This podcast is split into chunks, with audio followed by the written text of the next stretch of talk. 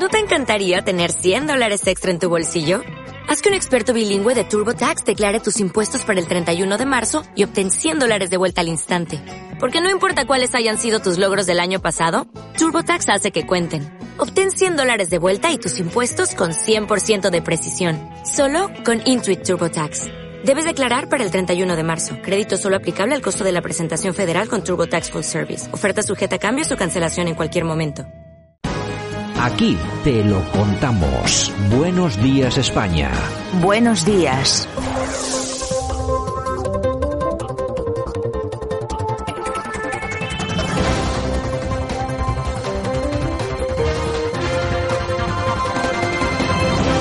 Bueno, pues aquí estamos este día 9 de febrero 2022 en la portada, tiempo que dedicamos a analizar lo que ha sucedido en las últimas 24 horas a nivel planetario. Qué bien ha quedado eso de nivel planetario. Don Sergio Fernández Riquelme, buenos días. Muy buenos días, Santiago. Bueno, vamos a analizar a nivel planetario qué es lo ocurrido, qué es lo que ha ocurrido en este en este mundo, pero vamos a empezar por lo más cercano porque yo creo que esto hay que tomárselo con buen humor. Yo creo que vamos a ver, las malas noticias siempre van acompañadas de, de ese toque de sonrisa. Tiene que ser así porque si no viviríamos en un verdadero infierno o en un gulag soviético, que más o menos es lo mismo. Vamos a ver, Más Madrid ha propuesto potenciar y reconocer las lenguas migrantes más habladas del barrio de embajadores. Quieren que el árabe, el bengalí y el wolof sean las lenguas, al ser las lenguas mayoritarias de las principales comunidades migrantes de origen no hispano que residen en el barrio de embajadores, sean esas lenguas reconocidas como tales. ¿Qué te parece el asunto?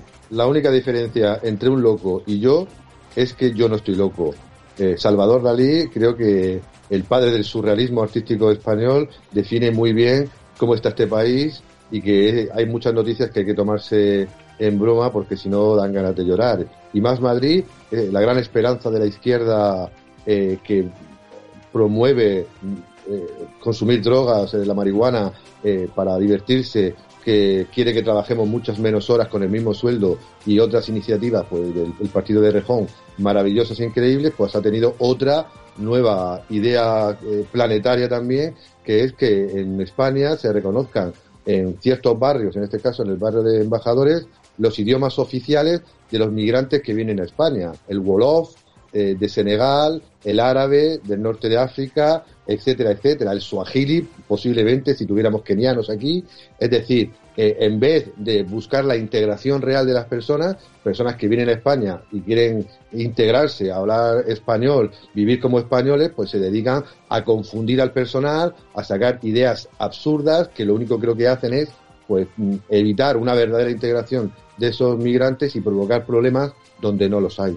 Yo, de verdad, ¿eh? yo la verdad es que no entiendo cómo se puede seguir votando a esta gente. Yo sé, vamos a ver, yo, eh, yo no tengo nada en, contra de la gente que vota a estos tipos. Simplemente me imagino que será por falta de información. Porque vamos a ver, a mí una persona, un personaje de estos, me viene diciendo que quiere hacer lengua oficial de mi barrio, el suajili, y le digo yo, aquí el único gili eres tú. O sea, no hay más, no hay, no hay, no hay por dónde cogerlo. Bueno, pues la gente sigue votando a estos tipos. Yo no sé qué se han pensado qué, es este país, qué es el, futuro que nos espera, cómo lo debemos afrontar, cómo nos debemos desempeñar como ciudadanitos libres. No, no acabo de entenderlo. Es decir, que cuando dicen a peor no se puede ir, mentira, sí se puede ir a peor y esperen ustedes que lo vamos a ver y, no, y sin esperar demasiado tiempo. Bueno, si te parece, vámonos hasta Castilla y León. Hay elecciones, ya están a las puertas, básicamente, y tenemos dos noticias interesantes. Por un lado, una encuesta de OK Diario que asegura la mayoría absoluta para Mañueco. Claro, surrealista es el panorama que estamos viviendo en estas elecciones. Eh, Mañueco convoca estas elecciones por miedo a ciudadanos, pero en las encuestas poco a poco se va desangrando, no va a conseguir el objetivo que eh, perseguía, que era conseguir pues una, una mayoría absoluta o un resultado lo más cercano a esta mayoría absoluta y al contrario ve cómo Vox eh, crece sin parar, excepto en la encuesta del CIS no le da mayoría absoluta, pero en todas las demás le da eh, esa mayoría absoluta con Vox, un partido con el que tiene que negociar y, eh, su horquilla de voto ya está de manera estable entre, entre 9 y 12 escaños. Por tanto, surrealista es plantearse un gobierno en Castilla y León sin Vox. Ojalá también que aunque no lo necesitáramos, nos entendamos todos los partidos que no vamos a pasar por el aro de la amoralidad del proyecto de Pedro Sánchez. Porque si tuviera que pactar, aunque no lo necesitara, yo lo estoy haciendo en Madrid, siempre pactaría antes con el partido Ortega Lara que con aquellos que pactan con los que le secuestraron. Bueno, yo creo que la señora Ayuso lo tiene bastante claro, ¿no? Y lo más surrealista es que tengan que venir desde Madrid a recordarle a Mañueco y a Casado que Vox es el partido que inevitablemente va a ser socio de gobierno dentro o fuera para Mañueco y el Partido Popular. Tiene que venir Ayuso con su lenguaje claro, directo y bastante sencillo de entender de que hay que pactar con Vox, eh, no solo porque hayan afinidades ideológicas, sino porque es el partido de Ortega Lara y no el partido de los que lo tuvieron preso tanto tiempo. Voy a decir algo que es poco popular. En términos legales, claro que no se les puede quitar el escaño. Pero a mí me parece un escándalo. A pesar de que a la, gente, a la gente le parece muchas veces estupendo que alguien diga, no, mira, un diputado su dignidad. ¿Pero qué dignidad? Utiliza la, palabra conciencia. La, gente, ni conciencia ni leche. la gente vota a los partidos. Si usted eh, quiere hacer con su voto lo que quiere hacer en conciencia, entonces no se meta en un partido. Si usted se mete en un partido y va en la lista de un partido, y gracias a que usted va en la lista de un partido, usted sale elegido diputado, usted hace lo que diga el partido. Y si no, pues montese usted su partido unipersonal y haga lo que le dé la gana. Por lo tanto, a mí me parece impresentable que alguien que se ha presentado por la lista de un partido diga, no, yo ya no respondo a la disciplina del partido, yo respondo solamente a mi pueblo. Es impresentable. La situación del PSOE se ha colado hoy en el Consejo Ciudadano de Podemos. Pablo Iglesias ha querido reconocer la actitud de aquellos que estarían pensando saltarse la disciplina del partido y votar contra Rajoy aunque el Comité Federal de los Socialistas decidiera abstenerse. Sería una demostración de dignidad y, y creo que eso aunque habla de un partido en descomposición, habla bien de la dignidad de algunos socialistas que no están dispuestos a arrodillarse. Bueno, la cara que tiene esta gente es impresionante, Sergio. La hemeroteca no la soporta nadie y muestra el surrealismo político español tan patrio y tan esperpéntico como diría Valle Inclán y la cara de, Pablo, Iglesias es evidentemente muy dura, como la de la mayoría de los políticos españoles, que un día dicen una cosa y al día siguiente dicen la contraria. En un momento determinado apelan a la disciplina de partido, en este caso por el tema de UPN, eh, de UPN pero eh, años antes pues eh, buscaban que diputados socialistas eh, se saltasen esa disciplina de voto y votaran en contra de la investidura de Rajoy. La hemeroteca no lo soporta no la soporta nadie y muestra el surrealismo español que también dibujó Dalí. Es una cosa increíble. Yo no entiendo muy bien y vuelvo a repetirlo. Vamos a ver, es que a mí me parece bien el que quiera votar a esta gente que la vote, pero hay que ser responsables de lo que tienen entre manos. Es que, y, esta es una detrás de otra. Y esta es la demostración, bueno, es la demostración ya empírica, es la séptima demostración empírica de esta, de que esta gente de verdad no tiene, no tiene, vamos, moral y políticamente vamos, no tiene ni dos dedos de frente. Es una cosa impresionante.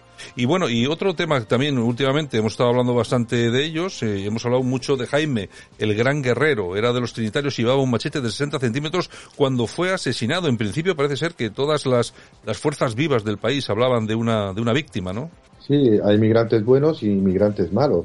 Y este fin de semana tan horroroso que ha vivido eh, Madrid con peleas de bandas latinas y machetazos en plena vía pública, pues ha demostrado que hay inmigrantes malos, personas que vienen y no se integran y es surrealista de nuevo eh, decirlo porque creo que es algo obvio, ¿no? Hay personas que vienen a colaborar y personas que vienen a destruir. Y como tú has dicho, los medios de comunicación, los partidos políticos, los altavoces del progreso decían que pobre chico, un chico integrado, futbolista, que no tenía nada que ver con el asunto, pues se ha demostrado todo lo contrario, que era trinitario, que llevaba machetes en muchas ocasiones y que ya estaba fichado o bajo radar de la policía.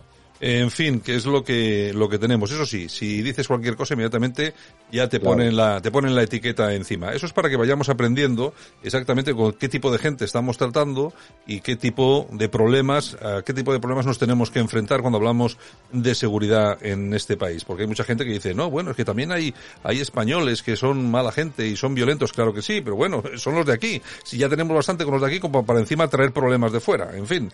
Bueno, damos el salto. Vámonos a Estados Unidos porque allí Donald Trump sigue dominando el Partido Republicano a un año eh, de aquel famoso asalto del Capitolio, Sergio. Parece ser que Trump está fuerte, ¿eh? Lo daban por muerto, pero parece que estaba de parranda, como diría la canción. Trump no se ha ido y no se va a ir, parece. Parece además que está consiguiendo eh, el gran objetivo que le impidió, creo, la reelección en las anteriores elecciones, dominar definitivamente al Partido Republicano, que todos y cada uno de sus miembros, tanto a nivel nacional como a nivel estatal o regional, pues le apoyen y no le hagan el vacío, no eh, se marchen a última hora o no lo critiquen eh, a, la hora de la verdad, porque Trump creo que necesitaba ese apoyo para conseguir los votos que le faltaron supuestamente para ganar la elección o para reclamar eh, sobre un fraude que él denunciaba y muchos de sus partidarios también sostenían. Se está viendo en todos los mítines, eh, especialmente los del sur, en Arizona, en Texas, en Florida, cómo eh, Trump tiene un enorme apoyo popular de clases medias, de clases trabajadores y cómo sus candidatos poco a poco van ganando pues las candidaturas para las próximas elecciones legislativas que pueden dar al Partido Republicano y a Trump el control del Congreso.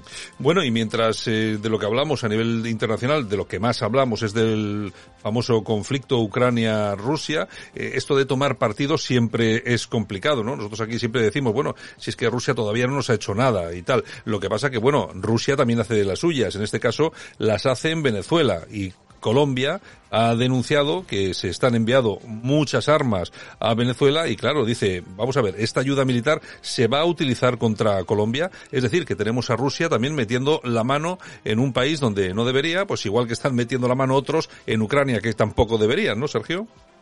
Claro, es surrealista defender que Estados Unidos, que la OTAN pueda llevar misiles a, a Rumanía.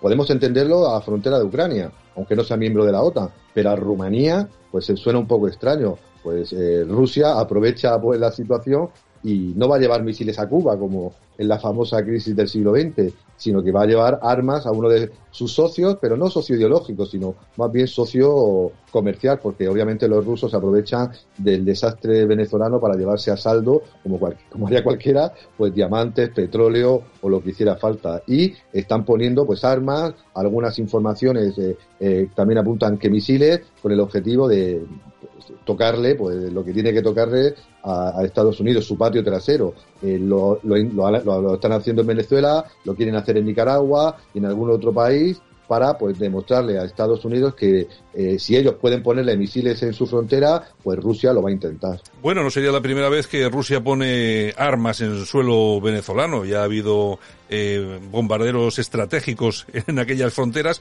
y con las protestas, lógicamente, de Estados Unidos, que ahora mismo está haciendo exactamente lo mismo en otra parte del mundo que afecta más a Rusia. Es decir, que estas dos grandes potencias siempre están con ese tira y afloja y al final somos nosotros los, que, como decía, que los Paganini. Seguramente que los soldaditos, pues bueno, serán los que tengan que pagar al final si es que se produce alguna refriega de verdad o si el conflicto va más. Nosotros vamos otra vez a nuestro suelo patrio y vamos a escuchar a la ministra, a la ministra Irene.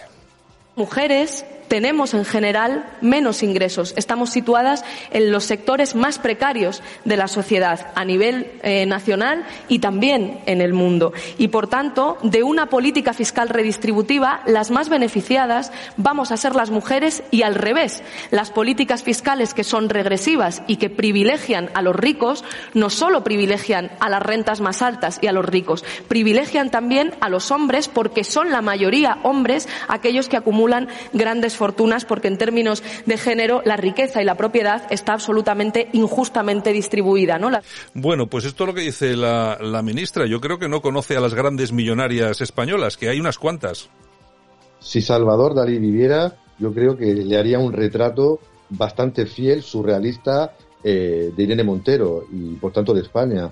Eh, Irene Montero, como los de Podemos, eh, Unidas Podemos y Más Madrid, como son incapaces de cuestionar el capitalismo, la esencia de la izquierda, pues se dedican a decir tonterías y a plantear debates estériles, eh, ya que no pueden hablar de lucha de clases, pues hablan de lucha de, sexo, porque recordemos que Irene Montero es rica, es una mujer rica y hay muchas mujeres ricas, pero parece que le da vergüenza ser de izquierdas y ser rica. Por tanto, ¿a quién va a atacar? A los hombres y a los hombres ricos parece que los hombres tenemos la culpa de todo y que los ricos pues son los responsables de, del mal de la humanidad, no de crear trabajo, no de no generar pues eh, beneficios para, para el país, pero ella de izquierdas rica y mujer, pues no tiene la culpa de la situación de desigualdad, de injusticia o de pobreza en el mundo y los hombres ricos sí la tienen. Bueno, hay una lista que yo creo que tiene mucho prestigio, que es la lista Forbes. Eh, dentro de los 100 primeros puestos de los más ricos de España, 42 son mujeres. Es decir, no llega a la mitad, pero yo creo que es una cifra muy interesante. De 100, 42 millonarias en España. No está nada mal, ¿eh, Sergio? Nada mal. Y está muy bien que haya hombres y mujeres ricos que hayan obtenido su riqueza por medios legítimos, con su esfuerzo, con, su trabajo, con su investigación, pero lo que no vale es siempre echar la culpa eh, de la situación actual, no a un capitalismo que no vas a poder cambiar porque esta gente de izquierda vive muy bien en ese capitalismo, sino eso que he dicho antes, la guerra de sexo, eh, eh, que hombres y mujeres se peleen pero claro, nadie habla de los pobres, nadie habla de los trabajadores, nadie habla de los barrios humildes. Al final, pues es una cortina de humo como tantas otras para eh, mostrar su incapacidad para ser verdaderamente de izquierdas. Bueno, vaya día que hemos tenido hoy entre, entre las ministras, entre los Pablos Iglesias. Bueno, bueno, bueno. ¿Qué país más bonito nos está quedando, eh, Sergio? Un país surrealista. Ojalá Dalí viviera, como he dicho antes, y yo creo que tendría un filón para hacer pues cantidad de, cuadros que reflejarían perfectamente nuestros problemas, pero también con esa ironía no tan característica que él tenía. En fin, don Sergio, un abrazo muy fuerte. Mañana regresamos. Un abrazo.